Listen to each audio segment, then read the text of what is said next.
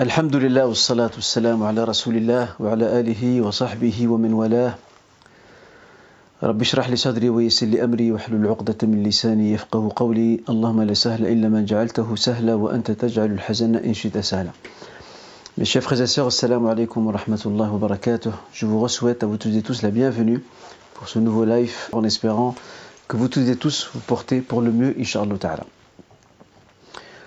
Pour ce qui est de, du rappel de notre soirée et de notre live, je souhaiterais m'arrêter auprès d'un hadith. Euh, ce hadith est plus qu'interpellant et bien des égards. Dans cette tradition prophétique, le messager sallallahu alayhi wa sallam dit ceci Man kanat ad-dunya hammahu فرق الله عليه أمره وجعل الفقر بين عينيه ولم يأته من الدنيا إلا ما كتب له C'est la première partie de ce hadith dont je vous livre ici la traduction. Celui dont la vie d'ici-bas est sa plus grande préoccupation. Dieu éparpillera ses affaires. Il mettra la pauvreté devant ses yeux. Et il ne lui viendra de cette dunya, il n'aura de cette vie d'ici-bas que ce qui lui est prescrit.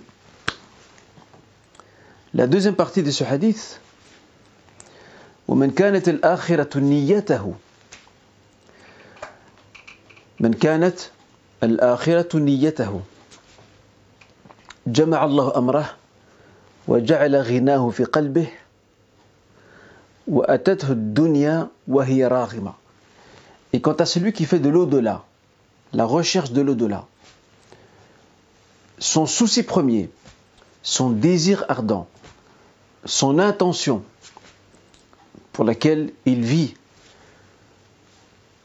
Allah Azzawajal, Dieu, rassemblera ses affaires, placera dans son cœur la suffisance al-rina et l'aisance, et la dunya, cette vie d'ici-bas, viendra à lui, ce n'est pas lui qui va chercher après elle, c'est elle qui viendra vers lui en se soumettant à lui. Ce hadith, mes chers frères et sœurs, euh, nous délivre l'une des grandes facettes de la philosophie de vie que préconise et prône l'islam. Le croyant vit dans cette vie, il vit dans cette vie pour préparer l'autre vie, parce que nous ne sommes pas ici éternels. Hélas, nous avons tendance à oublier cette vérité. Nous avons cette fâcheuse habitude de vivre comme si les lendemains nous étaient acquis, comme si ces lendemains nous appartenaient. Or, ce n'est pas le cas. Ce hadith est interpellant à bien des égards. Pourquoi? Parce que le messager nous rappelle que celui qui oublie son Seigneur, celui qui travaille de manière acharnée que pour cette vie d'ici-bas, qui bâcle tout le reste, qui ne nourrit pas sa foi, qui n'accorde pas d'importance ou de crédit à sa prière et à ses autres devoirs religieux, et quand bien même il les ferait, il les ferait de manière bâclée, parce que ce qui l'intéresse, c'est de travailler, c'est de gagner sa vie, c'est de, de, de bâtir des maisons, c'est d'acheter des terres, c'est de s'enrichir, bref, c'est de vivre pour cette vie. En fait, il n'aura jamais la conscience tranquille. Souvenez-vous ce que j'avais dit lors du précédent live. Suite à la question euh, qui m'avait été posée par rapport à la possibilité ou non pour une femme de travailler, j'avais dit que sur le principe, euh, le droit musulman n'interdit pas à la femme de travailler. Certes, c'est là une compétence à offrir à la collectivité, euh, mais tout ça, de nouveau, en faisant attention, et aussi s'il y a éventuellement une nécessité, et c'est souvent le cas aujourd'hui malheureusement où on voit des couples qui, qui se sentent obligés de travailler tous les deux parce que la vie est devenue chère euh, et parce qu'il est difficile de suivre donc l'augmentation du coût de la vie. Mais en même temps, j'avais souligné que quand bien même il y a travail de l'homme ou de la femme ou du couple, il ne faut pas oublier ses priorités. Et c'est souvent ce qui arrive aujourd'hui malheureusement. Il y a beaucoup de couples qui travaillent, excusez-moi, ils sont asservis ils sont devenus esclaves de leur travail. Ils font des calculs, des projets. Euh, je ne dis pas que calculer, faire des projets, en soi, est une chose euh, mauvaises ou répréhensibles, loin de là.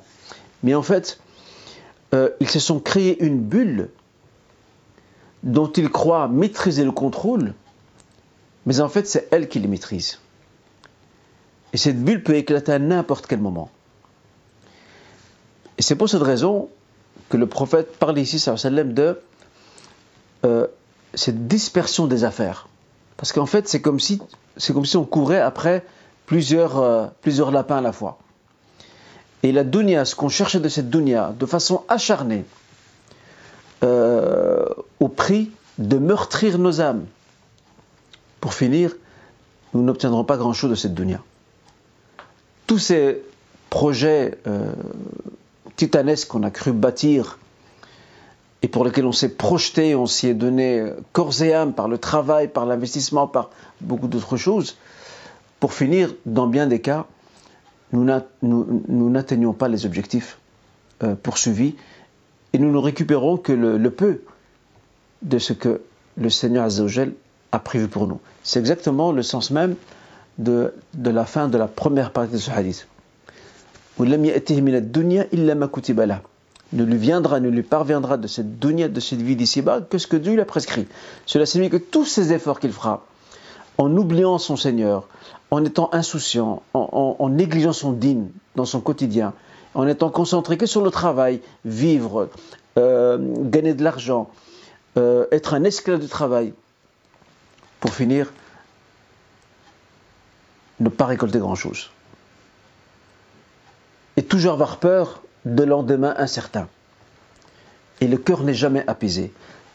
Tandis que dans la deuxième partie, ce croyant ou ces croyants et croyantes auxquels s'adresse le prophète sallam, eux aussi travaillent, eux aussi ont une vie normale comme tout le monde. Mais la différence près, c'est que les autres, cette deuxième catégorie, visée par cette deuxième partie du hadith, ces gens-là, leur première intention, le but pour lequel ils poursuivent leur vie d'ici-bas, c'est de rencontrer leur Seigneur c'est d'espérer gagner cet au-delà. Après, il faut vivre, certes, il faut travailler, il faut vivre, il faut faire des projets, mais ils ne perdent, jamais de vue cette finalité. Ils ne laissent pas euh, ces vagues de, des soucis, des tracasseries de la vie quotidienne, ou de cette course effrénée dans laquelle sont beaucoup de gens, beaucoup de couples, beaucoup de familles, ils ne laissent pas ces vagues les emporter. Mais ils ont toujours la tête sur leurs épaules. Et à partir du moment ou l'au-delà est leur souci. Et c'est pour ça qu'ils travaillent essentiellement. C'est pour ça qu'ils travaillent et c'est pour ça qu'ils s'investissent au niveau de leur foi, de leur piété, etc. En plus de leur travail à côté de leurs activités. Ces gens-là vivront toujours dans la. Il ne faut pas s'inquiéter d'un lendemain. Parce qu'ils savent très bien que tout appartient au Seigneur. Et c'est lui qui décide de toute nouvelle situation qui pourrait se présenter. Et enfin, la fin du hadith, qu'est-ce qu'il nous, apprend? Ou qu'est-ce qu'elle nous apprend cette fin du hadith? La dunya viendra à lui ou à elle en se soumettant à lui ou à elle. En fait, les bienfaits de cette vie d'ici-bas viendront vers lui ou vers elle sans qu'il les cherche. Peut-être même il ne les a même pas pensés ou imaginés, mais ils viendront à lui. Pourquoi? Parce que cette personne-là a concentré ses efforts dans une autre direction, vers un autre objectif. Et elle a laissé tout le côté matériel. Bien sûr, je le rappelle, en mettant en œuvre tout ce qu'il faut pour travailler, pour vivre, etc. Je pense que là-dessus on est tous d'accord. Mais elle n'est pas esclave de son travail, elle n'est pas esclave de ce qu'elle récolte comme capitaux, comme somme d'argent, comme matériel. Elle considère tout cela comme des moyens et pas comme des fins. Elle travaille sa foi, sa piété, elle s'instruit, elle avance. Elle ne régresse pas, elle fait des pas en avant. Et le reste, elle le laisse entre les mains de son Seigneur. Et lorsqu'on confie nos affaires à notre Seigneur, c'est lui qui décide à un moment donné de nous donner, de nous offrir, de nous rapprocher de ce dont nous n'avons jamais espéré et imaginé que cela puisse se produire. C'est ça la philosophie de vie que et préconise l'islam, mes chers frères et sœurs. Ce n'est pas euh, devenir matérialiste, ce n'est pas euh, travailler comme des esclaves matin et soir. Non, ce n'est pas cela. euh, travaille matin et soir comme un esclave en négligeant ses propres enfants, en négligeant sa famille, en négligeant ses, relations sociales, vivre que pour le travail, vivre que pour le matériel, en fait ne voir que le confort matériel. Et, là, la, culture sociétale dans laquelle nous sommes pousse vers ça, elle pousse vers la consommation. Et, vu que la vie euh, devient de plus en plus coûteuse, eh bien les gens non seulement continuent à être des consommateurs, mais en plus de cela, euh, ils font tout, absolument tout, pour euh, conjuguer les efforts, surtout les deux conjoints, pour essayer, des fois même avec l'aide des enfants, le concours des enfants, pour essayer de d'élargir ce confort matériel.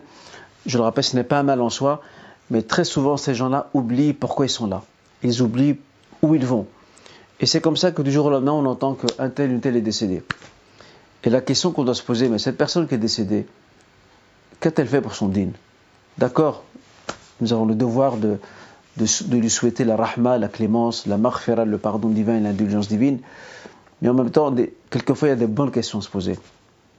Cette personne, qu'a-t-elle fait de son dîne dans cette vie d'ici-bas Certaines parmi nous n'ont pas fait grand-chose.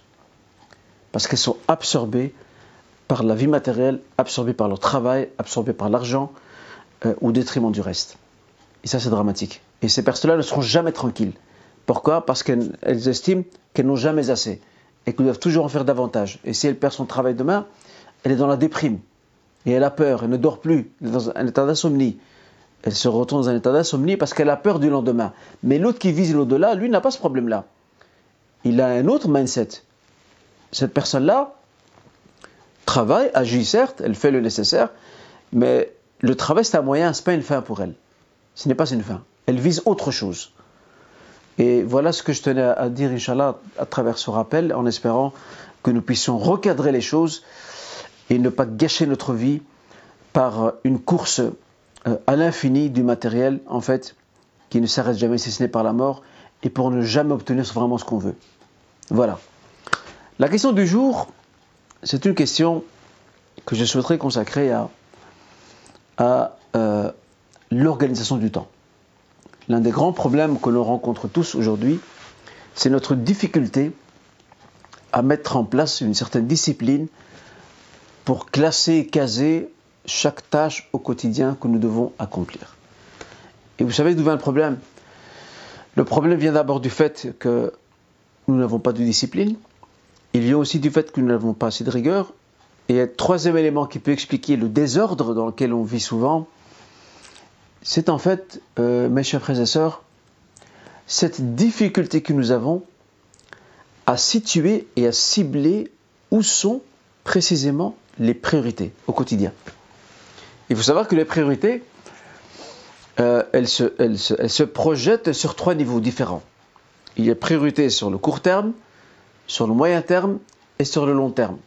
Et cette, cette hiérarchie, cette hiérarchie de priorité, ou cette priorisation, elle touche aussi bien les questions spirituelles que les questions matérielles temporelles de la vie de tous les jours. Et c'est là souvent que se trouve le problème. Et quand je parle de discipline, c'est le fait de voir certaines personnes parmi nous adopter de bonnes habitudes, mais les abandonner très vite. Parce qu'elles n'ont pas cette, cette, on va dire, cette, cette capacité à s'inscrire dans la constance. Et la rigueur, c'est aussi ne jamais aller jusqu'au bout, ou de faire les choses à moitié. Et si nous, si, nous essayons, je sais très bien que ce n'est pas évident, mais si nous essayons un temps soit peu de réorganiser notre, notre journée, sachant que aujourd'hui, avec tout ce que nous avons à faire, 24 heures, 48 heures, 72 heures, 72 heures ne seront jamais suffisants. Mais nous faisons avec les moyens du bord. Et faire avec les moyens du bord signifie que lorsqu'on se lève le matin, on sait exactement ce qu'on va faire durant la journée. N'est-il pas dramatique de voir des, frères et des sœurs parmi nous qui se lèvent le matin et qui ne savent pas quoi faire? Je ne parle pas je ne parle pas d'une personne qui se lève le matin pour aller travailler, pour aller étudier. Je ne parle pas de ces personnes-là. Moi, je parle de manière générale. Des fois, même le week-end, qui est le, moment de repos. Il y a des gens qui se lèvent le matin et ne savent pas ce qu'ils vont faire. Par quoi vont-ils commencer leur journée? Ils ne savent pas. Alors que normalement, la, journée de demain, il faut la planifier la veille. Voilà, demain, j'ai une série d'actions à faire ça, ça, ça et ça à faire sur la journée. Euh, et pour pas faire long sur, sur cette question, parce que bon, n'y a pas de, a pas de solution miracle, il n'y a pas de recette miracle non plus, mais retenez bien ces éléments-là. Manque de discipline, manque de rigueur et problème à cibler exactement nos priorités.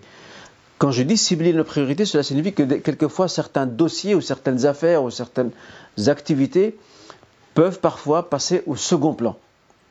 Parce qu'il y a plus prioritaire euh, que ceci ou celle-ci. Et en fait, c'est un, c'est un jeu où on jongle. D'accord? On doit jongler. On doit jongler. Tantôt, on, met cette pièce ici en avant. Tantôt, on la, la, fait reculer. On en met une autre à sa place. Et c'est ça, c'est ça le, c'est exactement ça la stratégie de, de, priorisation de tout ce que nous devons faire au quotidien. Je prends un exemple, une tâche qui, doit, qui, qui, qui peut être faite, qui peut être faite pardon, de manière urgente en deux heures, et une autre qui peut prendre du temps. Pourquoi vais-je m'attarder sur une tâche qui va prendre du temps alors que je sais qu'il y en a une autre qui est urgente, je dois la faire maintenant Et puis j'ai envie de, titiller celles et ceux parmi nous euh, qui ont l'art de tout faire à la dernière minute. Ça y est beaucoup aussi dans nos rangs. Il y a parmi nous des frères et sœurs qui ne, savent pas ce que signifie anticiper ou démarrer en amont. Ils sont toujours en aval, ils sont toujours au bas euh, de, cette rivière. Ils ne prennent pas de la rivière du début pour aller avec elle. Non, ils sont, ils sont, ils sont en bas, tout en bas. Et le problème, lorsqu'on lorsqu est en bas, avec la, pression de, du cours d'eau, on ne contrôle pas les choses. Le contrôle se fait en amont. Et c'est ça le problème. Et lorsqu'on fait une chose à la fin, ou en, dernière, en, last minute, comme disent souvent les, les gens, ben, l'action ou la tâche en tant que telle, elle est gâchée, elle est mal faite. Et elle est imparfaite. Tandis que si on lui avait, donné le temps nécessaire, on aurait pu, Inch'Allah dans la mesure du possible, euh, la faire de manière ordonnée, échelonnée, sans, sans avoir euh, beaucoup de stress. Et le stress, parlons-en. L'une des plus grandes raisons de stress qu'il y a chez les gens, c'est justement, ou renvoie justement, à leur difficulté à classer, à agencer les tâches, les missions, les devoirs, les responsabilités qui leur reviennent. Et vu que tout se mélange, ils sont stressés. Tout se mélange, ils sont stressés. Par contre, quelqu'un qui sait, je prends un exemple, hein, quelqu'un qui sait que il y, a, euh, il y a une tâche ou une mission particulière, il doit pouvoir, euh, d'ici un mois, l'avoir exécutée. Ben, cette personne-là, un mois, deux mois avant, elle est déjà en train de travailler dessus. De manière à arriver au délai, même quelquefois de terminer avant le délai prévu. Comme ça, elle a encore le temps de, vérifier si la tâche a bien été faite, etc. De voir si la finalisation euh, correspond à, l'objectif poursuivi. Voilà ce que j'avais envie, euh, de dire par rapport à ça. Je, je, ne peux pas en dire davantage. Pourquoi? Parce que ça, ça mérite carrément une conférence une conférence, mais j'ai envie de donner un petit exemple assez anecdotique. Il y a un auteur dont je vous ai déjà parlé précédemment, euh, qui, se, qui se prénomme euh, Abdelkarim Bakar. C'est un auteur syrien, euh, un auteur très prolifique d'ailleurs, qui a aussi beaucoup écrit dans le domaine de l'éducation de et du développement personnel. Euh, il dit un jour, dans une interview qu'il a accordée, il dit que lorsqu'un jour il rate le moment de lecture, donc le moment journalier et quotidien de lecture, il considère ce moment comme une dette. En fait, il a tous les jours, il a un moment bien défini qu'il consacre à la lecture dans sa journée. Rien ne peut déroger à ce moment, sauf urgence. Urgence, il a même expliqué, il a dit l'urgence, ça peut être euh, une invitation familiale, ça peut être un voyage, ça peut être euh, la maladie, ça peut être un, problème quelconque euh, qui l'empêche de s'en tenir à cette heure-là, mais il considère euh, ce moment perdu, ce moment euh, qui devait être consacré à la lecture, il le considère comme une dette qu'il doit remettre au lendemain. Donc imaginons, par exemple aujourd'hui nous sommes vendredi, imaginons qu'aujourd'hui à 17h, il devait pendant une heure lire, et qu'il n'a pas eu le temps, ou parce que quelque chose est venu euh, chambouler son programme, ou parce qu'il a reçu des invités, que fait-il? Eh bien, cette heure-là, il la reporte au lendemain. Le lendemain samedi à 17h, il ne va pas lire une heure, il va lire deux heures. De manière à ce qu'à l'heure de, la veille, il n'a pas perdu. ça, c'est quelque chose d'assez euh, fantastique, euh, attitude que, beaucoup d'entre nous euh, ne faisons pas. Pour nous, lorsqu'un moment est passé, on, ne veut plus le récupérer. Or, il y a moyen de le récupérer. Il faut juste l'additionner, cette tâche passée ou ce moment passé, l'additionner au prochain moment qui s'annonce le, lendemain ou la semaine suivante, qui s'annonce pour pouvoir garder, en fait le but c'est de garder la bonne habitude. C'est ça l'objectif. Euh, parce qu'une fois qu'on décroche, ça devient difficile de, se remettre sur les rails. Voilà un peu dans les grandes lignes ce que je tenais à dire euh, par rapport à la question de l'organisation du temps, question qui est très souvent euh, posée. Et j'espère, Inch'Allah, qu'on aura l'occasion de revenir sur ce point en d'autres circonstances, Inch'Allah. Voilà, permettez-moi maintenant de, sans plus tarder, de, d'entamer les réponses aux questions euh, qui m'ont été posées. Je tenais une fois à remercier, je tenais une fois de plus à remercier toutes les frères et sœurs qui m'adressent leurs nombreuses questions. Euh, je reçois beaucoup par mail, par message sur la page Facebook. Je reçois aussi euh, sur la messagerie privée de Facebook. J'essaie le mieux que je peux avec les occupations que j'ai à côté, j'essaie le mieux que je peux de gérer euh, ce, flux de questions que je reçois. Mais en tout cas, les frères et sœurs peuvent euh, être rassurés que j'essaie au grand maximum de répondre à leurs questions. Alors bien sûr, il y a des questions auxquelles je ne réponds pas parce qu'elles ont déjà été traitées de par le passé. Ça ne sert à rien de recommencer à chaque fois. Et si je la répète, s'il y a peut-être un élément supplémentaire qui mériterait d'être évoqué et qui euh, ferait la singularité de l'exposé de cette question. Alors, euh, une personne nous a fait beaucoup de mal et refuse de demander pardon. Sommes-nous obligés de lui pardonner? Serons-nous euh, punis dans notre vie pour ne pas avoir accordé notre pardon Je dirais, euh, effectivement, il y a des personnes, il y a des personnes méchantes. Que Dieu nous en préserve. Il y a des personnes qui sont d'une méchanceté impressionnante. Elles ne peuvent pas s'empêcher de faire du tort à autrui. Euh, et souvent, ces personnes-là, dans leur parcours de vie, souvent elles, terminent très mal. Parce que le tort qu'elles commettent aux autres, qui est une injustice, elles seront un jour ou l'autre amenées à payer les conséquences de leurs gestes. Et très souvent, elle le paye ici-bas, avant, avant de le payer dans notre vie, s'il n'y a pas de repentir, bien sûr, s'il n'y a pas de repentir entre-temps. Alors, que Dieu d'abord nous préserve, qu'Allah nous préserve de ces personnes-là. Que nous n'ayons pas ces personnes méchantes autour de nous. Euh, ça, c'est la première chose. La deuxième chose, si la personne ne demande pas pardon, c'est elle la perdante. Parce que le jour de la résurrection, comme dit le prophète dans ce hadith rapporté par Bukhari Muslim, un jour, le messager a interrogé ses compagnons, leur a dit Savez-vous qui est le fauché de ma communauté? Les compagnons lui ont dit ben, Le fauché de ta communauté, c'est celui qui n'a pas d'argent, qui n'a pas de dirham et dinar, de dinar dans ses poches. Il leur dit Non, ce n'est pas lui le fauché. Le fauché de ma communauté, c'est celui qui se présentera dans l'autre vie. Avec un amas de hasanat de bonnes actions. Mais il, a, insulté un tel, il a accusé un tel, il a pris le bien d'un tel, il a frappé un tel, il a versé le sang d'un tel. Et ces hasanats, ces bonnes actions, c'est ça la justice divine, seront distribuées aux autres, seront distribuées à ses victimes, au point qu'il ne lui restera pas du tout, ou presque pas, d'actions suffisantes pour terminer son, chemin dans le jugement de l'autre vie. Et c'est là qu'il prendra les fautes et les péchés des autres, à titre punitif. La personne qui ne demande pas pardon, elle ne fait de tort qu'elle-même. Maintenant, ce qui nous intéresse, c'est de savoir euh, sa victime, s'il ne pardonne pas à cette personne-là, qu'en est-il? Nous dirons ici, mes chers frères et sœurs, que la meilleure attitude, c'est le pardon. Dans le Saint-Coran, il dit dans la sourate Al-Imran, la famille de Imran, le Seigneur dit Ceux qui maîtrisent leur colère, dit le, Seigneur, et qui pardonne aux gens. Le prophète dans un hadith disait euh, Rahimallah, Rahimallah rajulan samhan, idha ba'a wa wa waqtada.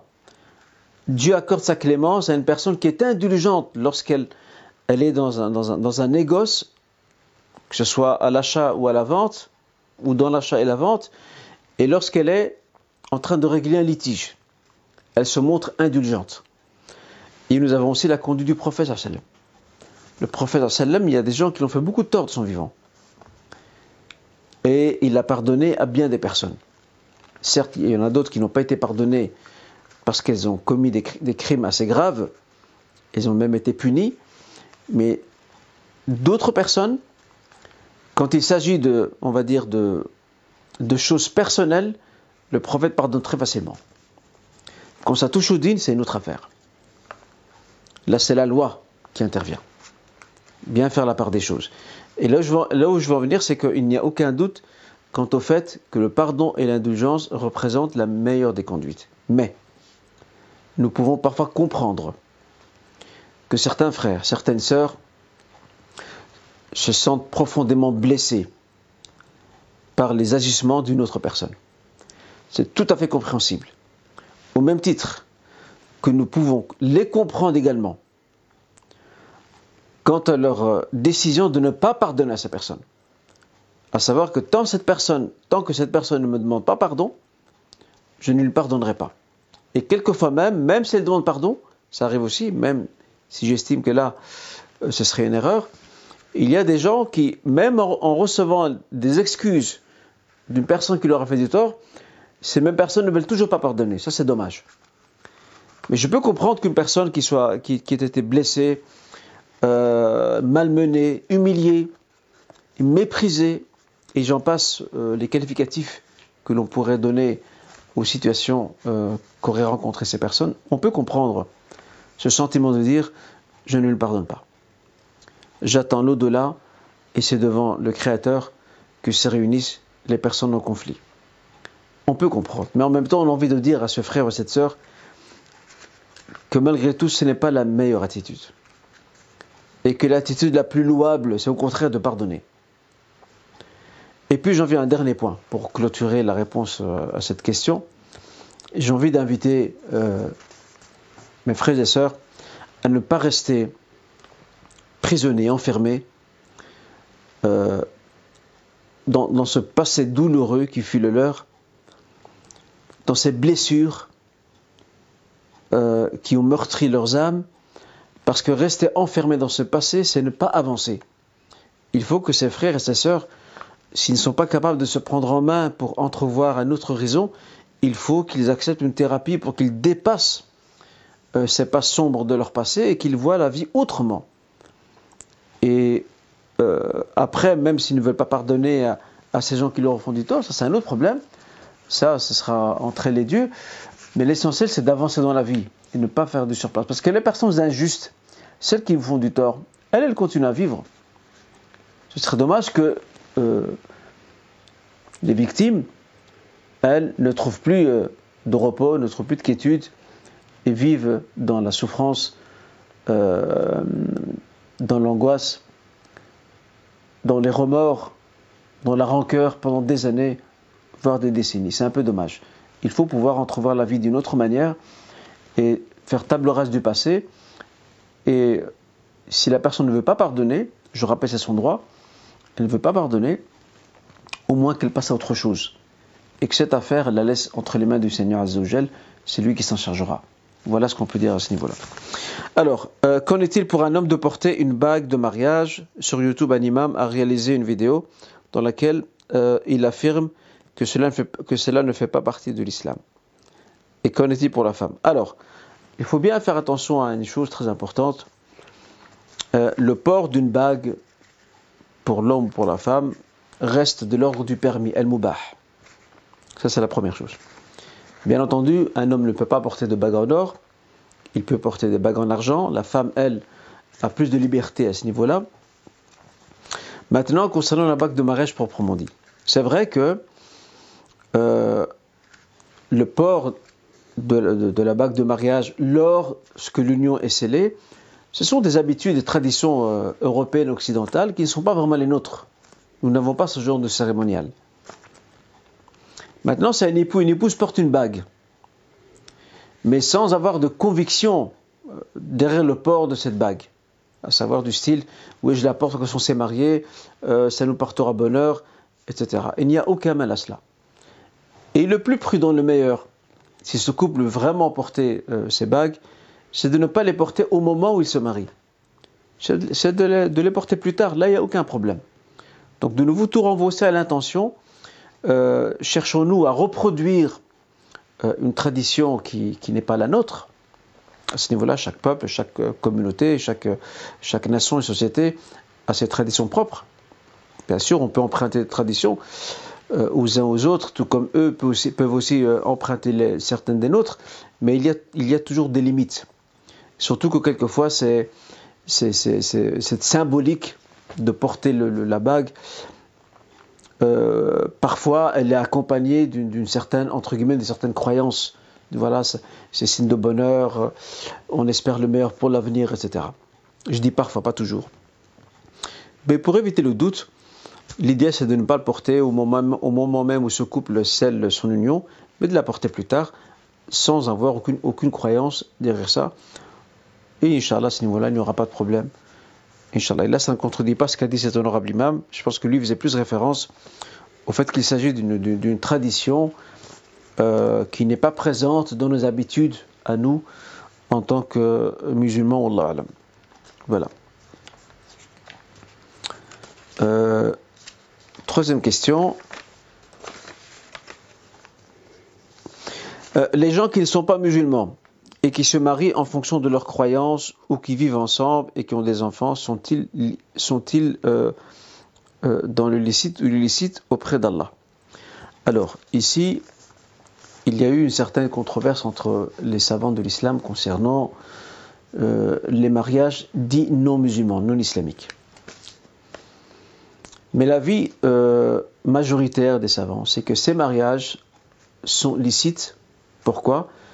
Parce que ces mariages se basent sur des consentements mutuels, euh, découlent de ces mariages des responsabilités conjugales euh, réciproques, etc. Quand bien même ces personnes ne sont pas musulmanes. Et ils en veulent pour preuve. Ils en veulent pour preuve que la fille du prophète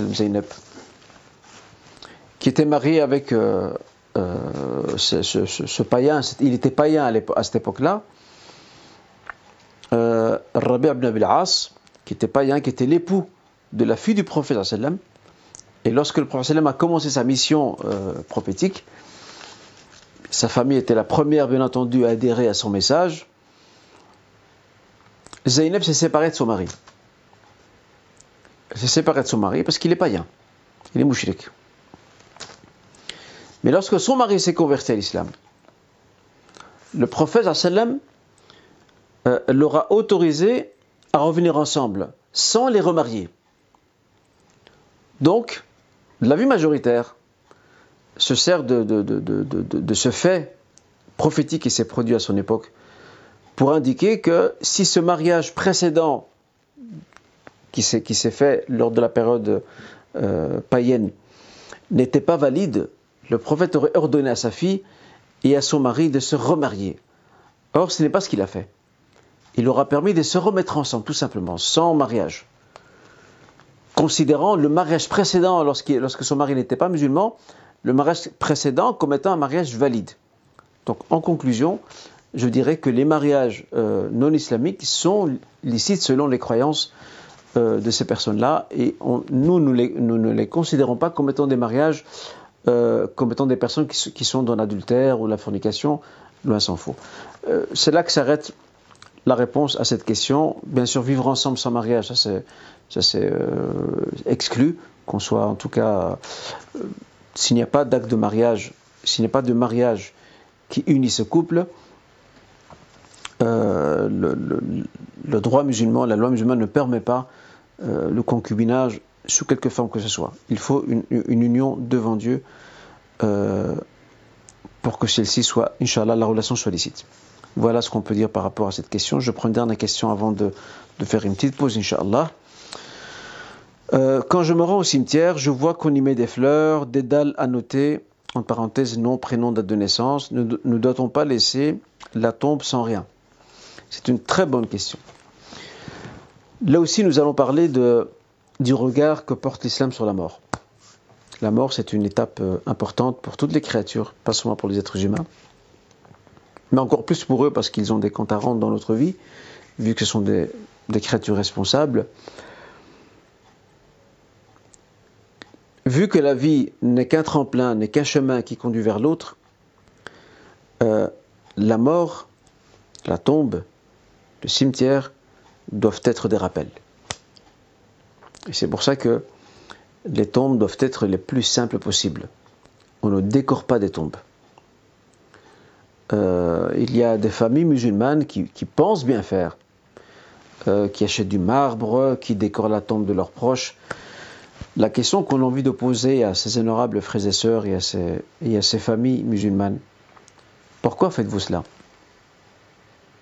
Quel est l'intérêt de décorer une tombe, de mettre du marbre, euh, d'y déposer des objets, des bouquets de fleurs? Quel est le but?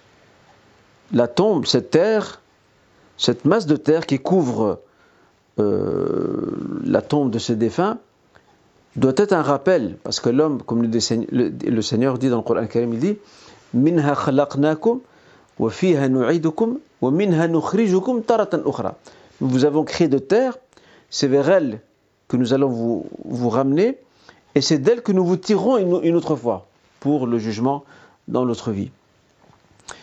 Euh, dans d'autres philosophies, elle entrée à la mort, chez d'autres cultures, d'autres nations, décorer euh, la tombe d'un défunt, c'est une manière, de, un peu de le garder avec soi, comme s'il était encore avec nous.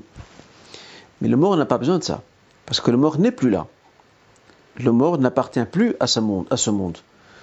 Il faut que la tombe reste dans la plus grande simplicité. Ça, c'est le premier élément. Deuxième élément, concernant ces fameux écriteaux que l'on trouve, ou ces dalles sur lesquelles on inscrit le nom, prénom, date de naissance. La majorité des savants déconseillent vivement d'agir ainsi. Ils prennent par exemple euh, les tombes des premiers musulmans de la Ummah, à savoir les compagnons, euh, qui n'avaient aucun écriteau. C'était le seul repère, c'était une pierre. C'était une pierre qui était déposée sur la tombe comme repère, pas plus que cela. Cependant, certains savants disent que si le but euh, de mettre cet écriteau, c'est de pouvoir identifier facilement la tombe pour la famille qui vient visiter, parce qu'avec le temps, lorsque le cimetière se remplit euh, de tombes, il est quelquefois difficile des fois de, trouver avec le temps euh, l'emplacement exact de son proche. Mais si le but c'est de pouvoir facilement l'identifier, il n'y voit aucun inconvénient à condition que l'on y mette le minimum sur cet écriteau qu'on ne commence pas à remplir avec des invocations, avec je, ne sais quoi. Euh, si on se contente de mettre son nom et prénom, c'est amplement, son prénom et nom de famille, c'est amplement suffisant. Ainsi, on aura plus facile à repérer la tombe euh, de ce défunt, Inch'Allah Ta'ala. Alors, la question suivante, est-il permis de mettre des bagues à tous les doigts des deux mains pour les femmes et les hommes Pour ce qui est de la femme, bien sûr, la femme, elle peut porter autant de bas qu'elle veut. Euh, il n'y a, pas de, à ce niveau-là, il n'y a pas de restriction, Inch'Allah Pour les hommes, c'est un peu différent. Pour les hommes, nous avons le hadith de Anas, rapporté par Muslim, dans lequel il a indiqué que le prophète portait une bague à l'auriculaire de sa main gauche. C'est ici qu'il portait sa bague. Et mettre sa bague à ce niveau-là, c'est une façon de suivre la sunna du prophète. Ça, c'est le premier élément. Le deuxième élément. Dans un autre hadith rapporté par Muslim également, d'après le compagnon Ali ibn Abi Talib, il dit Le prophète m'a défendu de porter une bague à ses deux doigts. Et il a visé, donc on a le pouce l'index, il a visé le majeur et l'annulaire. Ces deux doigts-là, il les a visés. Donc ça signifie qu'il lui reste celui-là et celui-là. si quelqu'un met sa bague ici, c'est un, homme met une bague ici, il n'y aura pas de mal, parce que le prophète a déconseillé ces deux doigts-là. Donc je rappelle, il a déconseillé. Donc on a l'index majeur, euh, on a le pouce, l'index, le majeur et l'annulaire. Il a, il a déconseillé ces deux doigts-là. Donc il nous reste que deux doigts quelque part. Bon, celui-là on ne compte pas. Soit il le met selon la sunna ici à l'auriculaire, ou alors ici, et Inch'Allah ça ne posera pas problème. Voilà ce qui est possible par rapport aux bagues. Quant à la femme, il n'y a aucun souci. Elle les met, elle les porte au doigt qu'elle veut, Inch'Allah. Après la prière de l'Aïcha, faut-il accomplir deux rak'at plus une? Après Salat l'Aïcha, nous avons ce qu'on appelle les nawafil, les prières surrogatoires. Euh, les prières surrogatoires, le minimum, c'est une rak'a. Puis nous avons trois rak'a, et puis nous pouvons aller jusqu'à 11 rak'a, voire 13 rak'a. 11 serait meilleur parce que ça correspond à la description qu'on a faite à Aisha lorsqu'elle décrivait la prière du prophète euh, de la nuit. Et d'ailleurs, après ça de l'Aïcha, c'est là que commence Salatul Qiyam. La prière de la nuit commence après ça de l'Aïcha. Et le meilleur moment de la prière de la nuit, qui démarre, je le rappelle, après ça de l'Aïcha, c'est le dernier tir de la nuit. Euh, d'habitude, les gens, lorsqu'ils prient l'Aïcha, ils prient deux rak'at, ils font les salutations, et puis après ils prient une seule Ça, c'est ce qui, est, ce qui est maintenant de coutume de faire. Quelqu'un veut se contenter de temps à autre du raka, il ne faut pas que ça, devienne une habitude. Il veut se contenter de raka, c'est possible, mais l'idéal c'est de, s'en tenir à deux rak'ahs, puis une seule. Et les deux rak'ahs, on appelle ça la, prière de chef, donc la prière euh, père. Et l'autre et, qui, qui, vient, seul après, toujours après l'Aïcha, on appelle ça la prière de l'huître, impair. Et puis la personne va dormir. Ça, c'est pour quelqu'un qui, voilà, qui ne compte pas trop euh, s'attarder. Euh, après l'Aïcha, il accomplit ses deux puis l'autre rak'a part, et puis il va dormir euh, où il va qu'à l'une de ses occupations avant d'aller dormir. Et quelqu'un qui souhaite prier un peu plus, il peut, mais l'idéal c'est qu'il ne dépasse pas les 11 rak'ahs, Inch'Allah Voilà ce qu'il ce y a à dire par rapport à cette question. dans l'islam, Bouddha est-il mentionné? Que dit-on à son propos? Alors, Bouddha, Zarathustra et bien d'autres, nous n'avons aucun élément indiquant qu'ils seraient des prophètes. Ils ont fondé euh, des traditions, ce qu'on appelle des traditions, je ne dis pas religion, des traditions spirituelles, mais en tout cas pour nous, musulmans, on ne les considère pas comme des religions. Ce sont des traditions spirituelles. Ils sont avec un enseignement. Ce sont eux, un peu comme Confucius aussi. Ils ont mis en place un enseignement moral, spirituel, etc. Même si dans, pour ce qui est du bouddhisme, il y a aussi une part de croyance, il y a des adorations, il y a des rituels religieux qui sont prévus. Euh, cela dit, nous n'avons euh, aucune information sur Bouddha attestant qu'il serait prophète. De ce fait, il semblerait qu'il soit, Wallahu a'lam, qu'il soit euh, du nombre de ces sages euh, qu'a connu l'humanité, euh, qui, ont, qui ont prodigué un enseignement se basant sur la vertu, sur la solidarité, sur le respect de son prochain, etc. Et après, maintenant, pour le volet croyance, adoration, comment s'est-il inscrit dans, dans, dans, dans, ce, dans cet enseignement? Ça, je ne suis pas expert en la matière. C'est il faut voir l'histoire du, du, bouddhisme pour en savoir plus. Mais Bouddha, on ne peut pas pour le moment le considérer comme un prophète parce que rien ne nous indique, dans nos textes en tout cas religieux, euh, il n'y a aucune mention qui est faite le, concernant. Donc, on ne peut pas dire euh, Bouddha alayhi salam, que la paix soit sur lui, parce qu'on n'a pas de preuve qu'il est prophète. Aucune information là-dessus. Et quand on n'a pas d'information, on s'abstient. Une, euh, une, personne a fait une de ses prières en dehors de chez elle. Après un moment, elle se rappelle qu'un chien avait uriné ou qu'une souillure avait affecté ses vêtements. Doit-elle refaire euh, là où les prières une fois qu'elle a, euh, a porté des habits propres?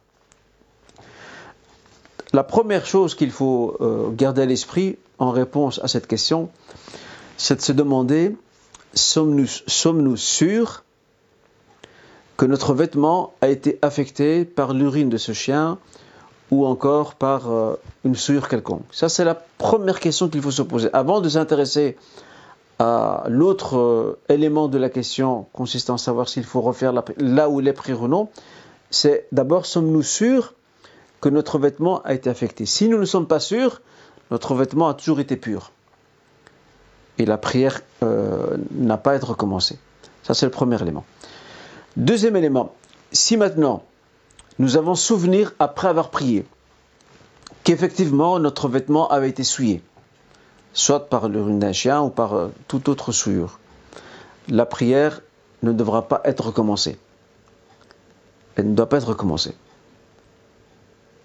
Pourquoi? Parce que, euh, contrairement aux ablutions, les ablutions constituent une condition de la prière. Je l'ai traité lors du live précédent. Si quelqu'un prie une ou plusieurs prières et puis qu'il constate après qu'il n'avait pas ses ablutions auparavant, euh, il se doit de refaire ses prières, ça ou ses prières, parce que les ablutions constituent une condition inhérente à la prière. Or, la propreté du vêtement ou la propreté du lieu, c'est une condition qui est extérieure à la prière. Donc, s'il devait arriver par erreur qu'une personne prie dans un endroit qui n'est pas très, enfin, qui, dans lequel il y a de la souillure, je dis bien de la souillure, qui pourrait souiller ses vêtements, de l'urine ou de l'excrément ou, une chose analogue. Pas de la poussière. La poussière, c'est pas la, poussière est pure. Elle n'est pas la poussière, la terre sont des choses pures. D'accord? C'est là la différence. Donc cette personne-là, s'il est sûr que de l'urine ou d'autres souillures auraient, affecté ses vêtements et qu'elle ne s'est souvenue de cela qu'après, donc bien plus tard dans la journée, elle n'aura pas à refaire ses prières, ses prières demeurent valides, mais elle devra à l'avenir redoubler de prudence, Inch'Allah. Euh, Faut-il dire aux bénéficiaires de la zakat qu'il s'agit de la zakat quand on, la verse euh, euh, En parenthèse, j'ai peur, de, le vexer en, lui disant, mais, en même temps, c'est pour marquer le caractère exceptionnel de la somme versée et que le bénéficiaire comprenne que cela se fera au mieux une fois par an. C'est une très bonne question. Alors, de l'avis majoritaire des savants, il n'y a pas d'obligation, il n'y a aucune obligation à préciser la nature du don que l'on remet à une personne bénéficiaire. Nous ne sommes pas dans l'obligation. Ça, c'est l'avis majoritaire des savants. Cependant, il y a une petite nuance à apporter à cette réponse que je viens de vous donner. Elle est la suivante. Si nous savons de cette personne bénéficiaire qu'elle répugne à recevoir de la zakat,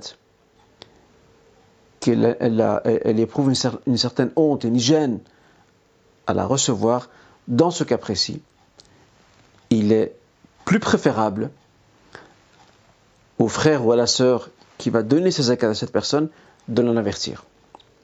Par respect pour la personne. Pas plus que cela. Sinon, dans l'absolu, il n'y a pas de, il, n'y a pas de condition, ou, alors il n'est pas demandé, il n'est pas obligatoire d'avertir la personne que la somme que je te remets, c'est une somme de la zakat. Il n'y a pas d'obligation à ce niveau-là. Hormis le, cas exceptionnel que j'ai évoqué, où l'on sait de cette personne qu'elle n'aime pas recevoir la zakat. Là, on la prévient. Comme ça, elle prend sa décision. Ou elle accepte ou elle ne l'accepte pas. Voilà donc ce que l'on peut dire par rapport à cette question. Et Inch'Allah, on en arrive maintenant à la dernière question si je n'ai rien oublié, oui. Le divorce civil se, substitue-t-il au divorce religieux? Dans l'absolu, le divorce civil ne remplace jamais le divorce religieux. Le divorce civil est une démarche certes nécessaire pour mettre fin à une relation euh, qui n'a pas marché ou euh, une relation autour de laquelle ou au sujet de laquelle les deux conjoints ont décidé de mettre fin. C'est une démarche tout à fait euh, nécessaire. Mais sur le plan religieux, ce divorce civil, je dis bien dans l'absolu, je vais apporter la petite nuance après, dans l'absolu, ce divorce, ce divorce civil ne compte pas pour un divorce religieux. Tout comme un mariage civil ne compte pas pour un mariage religieux. Il faut les deux à la fois. Il faut un mariage civil et un mariage religieux. Mais l'un ne remplace pas l'autre. D'accord? Gardez bien ça en tête. Quant à cette opinion euh, selon laquelle le divorce civil ne remplace pas le divorce religieux, ou plutôt, c'est ça, le divorce civil ne remplace pas le divorce religieux. C'est une opinion qui a été soutenue, soutenue par euh, l'Assemblée des juristes musulmans d'Amérique, donc d'Amérique du Nord, euh, dans l'une de leurs sessions plénières, ils ont émis cet avis après avoir étudié la question, affirmant que euh, les conditions du divorce civil ne sont pas souvent les mêmes que celles concernant le divorce religieux. Et donc on ne peut pas confondre les deux. Maintenant j'en viens à un autre point, c'est là qu'intervient la nuance. Si un frère a l'intention de divorcer, il a l'intention, et qu'il donne suite à son épouse, ou qu'il va avec son épouse pour signer des documents auprès d'un juge ou d'un tribunal ou d'un avocat pour signifier le divorce, ça compte comme un divorce. Faites attention à cette nuance, elle est très importante. Pourquoi j'avance cette nuance-là? Parce que les juristes musulmans s'accordent sur une chose. Ils disent que les documents signés comptent, ou plutôt sont pris en valeur en fonction de l'intention qu'on avait. Donc si quelqu'un vient signer un document de divorce, mais que lui, il n'a jamais eu l'intention de divorcer, ben, religieusement, je ne parle pas civilement, religieusement parlant, ce document signé n'est pas un acte de divorce religieux. Ce n'est pas un divorce religieux. Mais s'il avait l'intention de divorcer, et qu'il est parti dans ce sens, et qu'il a signé ce document avec cette intention, dans son fort intérieur de divorcer, ça compte pour un divorce. Donc comme ça, vous voyez un peu la nuance qu'il y a entre le fait que le divorce civil ne remplace pas dans l'absolu le divorce religieux, mais en même temps, si une intention est là, on dira oui, ce sera le cas. Parce que tout document écrit remplace l'intention lorsqu'elle est présente. Ça, c'est une règle de droit musulman euh, très importante. Voilà donc, mes chers frères et sœurs, nous avons terminé notre live d'aujourd'hui. Prenez soin de vous. Wassalamu alaikum rahmatullah.